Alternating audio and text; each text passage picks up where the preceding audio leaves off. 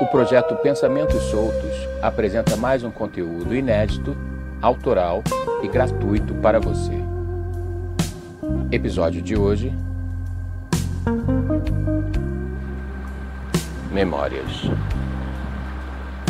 De frente à janela de seu quarto, no caríssimo hotel, ele se deu conta de como a memória é vaidosa. Fruto verde do ego, a seleção consciente de sentimentos outrora vividos dizia respeito somente à vaidade ou à imaginação. É fácil o desejo de ter vivido algo ser introjetado como vívida e impostora memória em um desvalido ego. Sim, seu analista estava certo. A memória era mesmo o desejo olhando para trás, com tanta pulsão sexual quanto qualquer outro desejo. E não era tão fácil assim, quanto imaginava ele, distinguir fantasia de memória real. Mas como seria possível que aquela cidade chamada por todos de Cidade Luz, que ele havia visitado há mais de 20 anos, pudesse estar agora tão cinza e sem graça? Em suas lembranças, verdes cenários e uma noite pulsante por toda a cidade.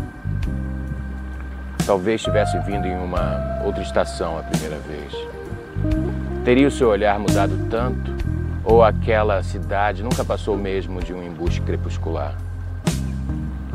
Tentou reviver os sentimentos de sua primeira visita a Paris, obviamente apaixonado.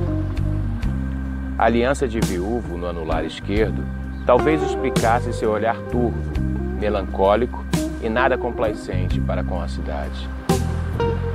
Baixou os olhos e se esforçou para lembrar do real motivo de seu retorno à Europa. E como que por um estalo veio a lembrança de sua consulta médica.